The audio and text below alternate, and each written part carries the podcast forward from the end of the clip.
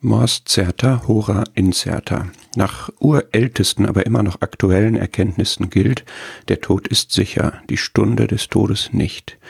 Die Sterbewahrscheinlichkeit jedes Menschen beträgt statistisch bislang ziemlich genau 100 Prozent. Die Realisierung dieses Risikos ist jederzeit möglich ohne Vorankündigung. Das Leben ist immer lebensgefährlich. Das sage ich nicht, um zu verunsichern, aber wir versichern uns gegen Ereignisse, die deutlich unwahrscheinlicher sind. Dabei ist uns bewusst, dass eine Lebensversicherung uns nicht des Lebens versichert, insbesondere nicht des Lebens nach dem Tod. Wie viel Gedanken investierst du überhaupt in das Leben nach dem Tod in Relation zum unendlich kürzeren Leben vor dem Tod?